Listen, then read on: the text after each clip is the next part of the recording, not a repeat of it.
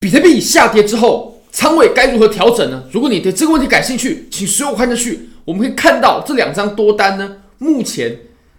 利润距离巅峰的时候呢，已经下跌了有将近一百万台币左右，所以现在只剩下大概三百出头一点点的利润。好，那如果你觉得这个利润还可以的话，你也想试试看交易，非常欢迎你点击影片下方的 Bybit 链接。现在只要 KYC 入金一百美金，就会送你三十美金的现金。而且你可以直接提币走。那我们来看到比特币，这个是年线，也就是一年的就有根 K 线。那其实我们就是把比特币四年一轮的周期呢，然后把它简化成只有四根 K 线。你可以发现啊，基本上它是连续三根的阳线之后呢，然后接一根阴线，连续三根的阳线之后，然后接一根阴线。基本上我们在过往的走势都是这样子的，所以我们未来三年呢。基本上也会是三根的阳线，这个没有问题。那问题就是出在这三根阳线它的长短是怎么分布的？我认为，其实涨幅呢，或者说它涨的时间点呢，它所在的呃位置，这个是比较没有争议的。争议的就是它创出比较大的涨幅会在什么时候？那我们可以观察到，其实我们在熊市结束后一年的这段时间呢，其实也就是我们在走小牛的时候这段时间。这一年里面呢，我们的涨幅，我们可以跟前面的阴线，就是熊市的时候下跌的那一年去做比较。你可以看到，基本上我们在这一轮呢，也就是当时是二零一四年的熊市的这一轮呢，我们的走势，它的涨，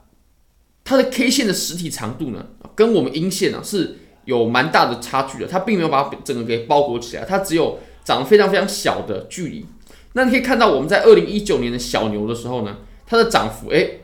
至少实体部分有到阴线的一半，那我们再来观察一下我们今年哦，最重要的是我们今年，诶，我的今年的意思是二零二三哦，因为我们已经快跨年了。二零二三年呢，你可以观察到我们阳线它的实体部分呢，就快要把我们前一个阴线给完全包裹起来了。那这可以代表我们这一年的涨势呢，比前面的小牛的涨势啊要来的更多。或者是说我们的分布，因为基本上都是三根阳线，这没问题。我认为我们这次牛市呢，这三根阳线啊，年线的阳线呢，它的分布会跟以往的不太一样。也就是我们在熊市过后的第一年，小牛的这一年，它的其实就已经累积了很多的涨势了，或者这里已经把很多的涨幅呢，哦，都花在这个地方。那后面可能就会相较于前面呢，就没有那么多，也就是把我们后面两年的。涨幅呢？哦，移一点到前面来了，所以我认为在我们这一次的小牛当中呢，一定是要好好把握的，一定要好好把握的，因为其实牛市呢，就是只有四年一轮，四年就一轮，谁也等不起。尤其我们这一次呢，又跟比特币现货 ETF 的利多是绑在一起的。那为什么比特币现货 ETF 的利多这么重要呢？除了呃总体经济上，如果有 ETF 的话，那么传统金融的这些资金就很容易进到比特币投资市场来，像比如说，呃，这些四五十岁、五六十岁的人，真正有点钱的人呢，他们通常是比较不会接受在交易所买比特币这种事情的。通常，那如果他们要投资的话，就会有很大的门槛。那如果有 ETF 的话，他们要跨入这个领域就会方便很多。那我们可以看到黄金，为什么拿比特币跟黄金比较？其实他们两个是非常相像，就是总数相同嘛。至少在地球上的黄金的存量是固定的，那比特币其实也是，就是两千一百万颗而已。所以比特币跟黄金呢都有很相似的地方。那黄金它其实啊，也就是在二零零四年的十一月四号，我们把这天给明确的标示出来，在这天，二零零四年的十一月啊四月十一号，好，哎，十一月四号，十一月四号，十一月四号的这一天呢。通过了黄金的现货 ETF，也就是你以后不用直接去买黄金，你也可以投资黄金，因为买黄金其实很麻烦啊，然后又大又重，然后你拿着又怕被偷又怕被抢。那如果你是买 ETF 的话，有人帮你保管，那你就可以很容易的对黄金投资了。那我们可以观察一下黄金的交易已经非常久了，从呃基本上呢，从一九七一年到现在已经有呃五五十多年的时间了。那你可以观察到，其实我们在这。历史的图表当中呢，涨势最强的就是市场已经开始成熟了。当当然了，我们在这个位置它呃其实还是很动荡。当时二战才结束二十年，还是很动荡。那我们看到后面呢，市场比较成熟的阶段呢，到了什么时候黄金的涨势是最猛的？其实就是在黄金的现货 ETF 通过的前后，因为你可以看到，我们在这一段的走势当中呢，诶，不要忘记这个是呃月线，那它的周期呢，其实就比比特币要来的大得多很多很多很多。你可以看到我们在 ETF 通过之前的一段时间呢，我们开始涨啊，等于说这一段涨幅呢，它是黄金。最值得把握的涨幅，那其实我们比特币呢，现在就在这波涨，就在这波涨势当中啊。因为在开始涨之前呢，其实这在这一段呢，一定会有风声、有消息。那先涨了一小段之后呢，然后等到 ETF 真的通过了，那真的有很多传统金融市场的资金进来黄金之后，哇，黄金就开始像搭上了火箭一样，从当时通过的时候呢，只有四百多块，一直涨到。呃，将近两千美金哦。那我们现在呢，其实也都没有打破我们两千美金的高点，都还在两千美金左右徘徊。那其实我们比特币呢，我认为即将就迎来这样的涨幅，所以这个是为什么我们这么期待。那其实最新消息，因为我们大家也知道嘛，呃，方舟投资它的比申请的比特币现货 ETF 呢，会在一月十号，最晚最晚它的 deadline 就在一月十号就会公布了。那这个消息呢，最后会不会通过呢？发布的时间点会落在一月五号到一月十号。那其实我们现在也已经，也已经快到这个时间点了，只剩下没几天，一个礼拜，一个礼拜多一点点而已，就是个位数的天数，只剩下几天而已，我们就即将迎来这个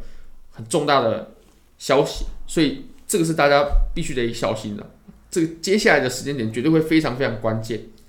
有可能这个关键并不是说四年一轮的很关键，而是。比特币现货 ETF 啊，它通过或者说这个消息呢，就只有这一次，就比特币这个产品这个标的就只会有这一次，就跟黄金一样。你说黄金它原本可能在复刻两千零四年十一月四号当时通过前后所带来的行情，那是不可能的，因为现货 ETF 通过只会有这么一次。那我们现在再回到比特币吧，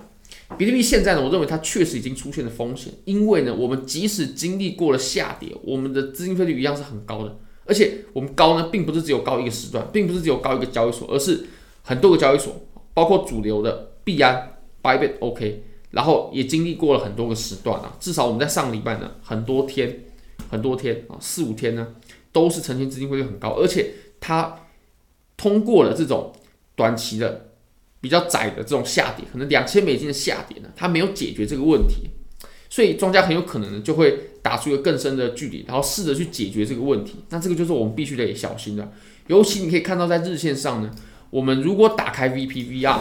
你可以发现呢，我们看到右边的筹码分布，